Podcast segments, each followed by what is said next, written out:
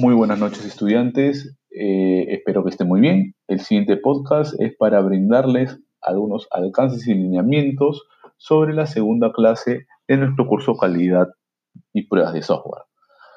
Eh, en esta clase seguimos todavía en la unidad 1, correspondiente a calidad de software, y en esta oportunidad vamos a revisar dos puntos, calidad de producto y los modelos de la calidad.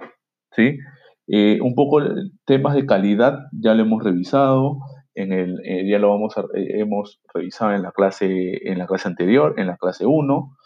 Vamos a ir directamente a lo que son los modelos de calidad. ¿Qué es, qué es un modelo? O sea, ¿qué es un modelo? Es un conjunto de buenas prácticas, es un modelo de referencia, es una metodología.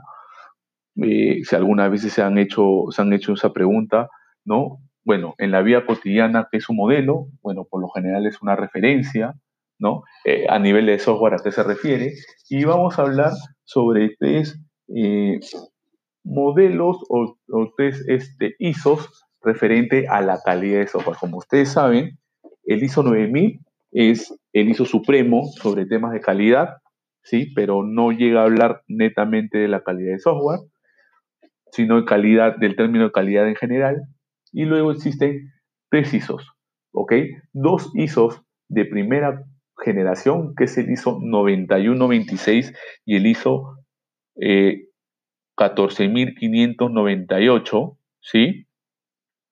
Y un ISO que es, bueno, un poco el que, el que hoy se está usando, que es el ISO 25000, que es un ISO de segunda generación. ¿Por qué se dice segunda generación? Porque este ISO 25000 eh, es un compendio o se puede decir es una combinación de los ISOs 9126 y, de y, el 14598. ¿Qué quiere decir? De los tres ISOs que vamos a ver, el último ISO es el resultado de la suma de los, de los dos iniciales, ¿correcto? Para cada uno de ellos vamos a ver cuáles son las estructuras de estos ISOs. Es muy importante, son preguntas de evaluación, por favor la estructura de estos ISOs, por lo general siempre va de lo más genérico a lo más específico, todas las estructuras.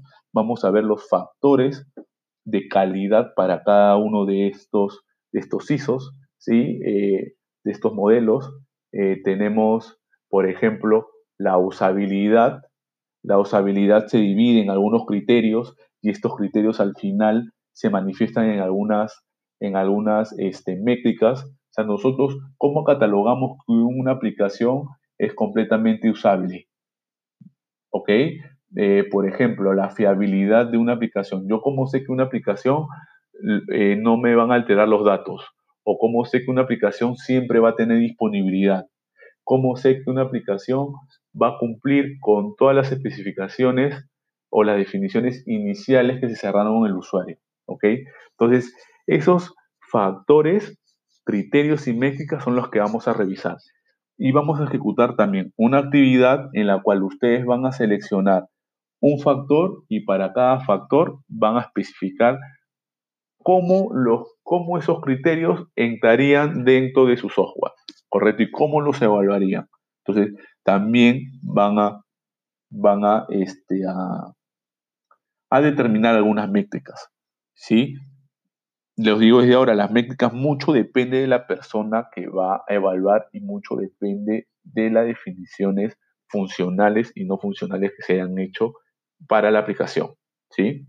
Luego vamos al ISO 14598, usa mucho de los criterios de calidad del modelo anterior, pero este le agrega uno más, que es enfocado a la evaluación. Ellos proponen este ISO propone un flujo para la evaluación del software, ¿correcto?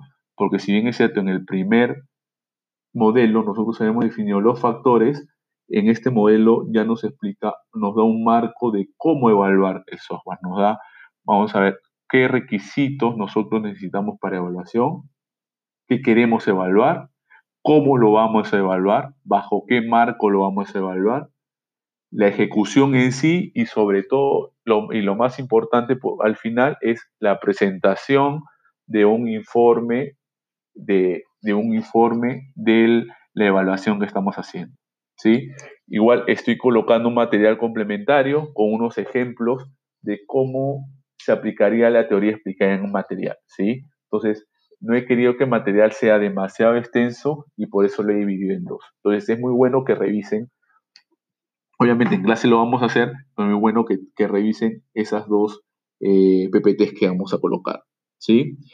Eh, y en base a eso, eh, como les digo, va a haber una evaluación en la que va a consistir en que puedan complementar la actividad que están haciendo con un proceso de evaluación en alto nivel, obviamente, eh, teniendo unos supuestos según el avance que van a ejecutar de sus proyectos, porque para este entonces solamente vamos a especificar o vamos a tener en alto nivel eh, la especificación funcional o el alcance de su proyecto de tecnología.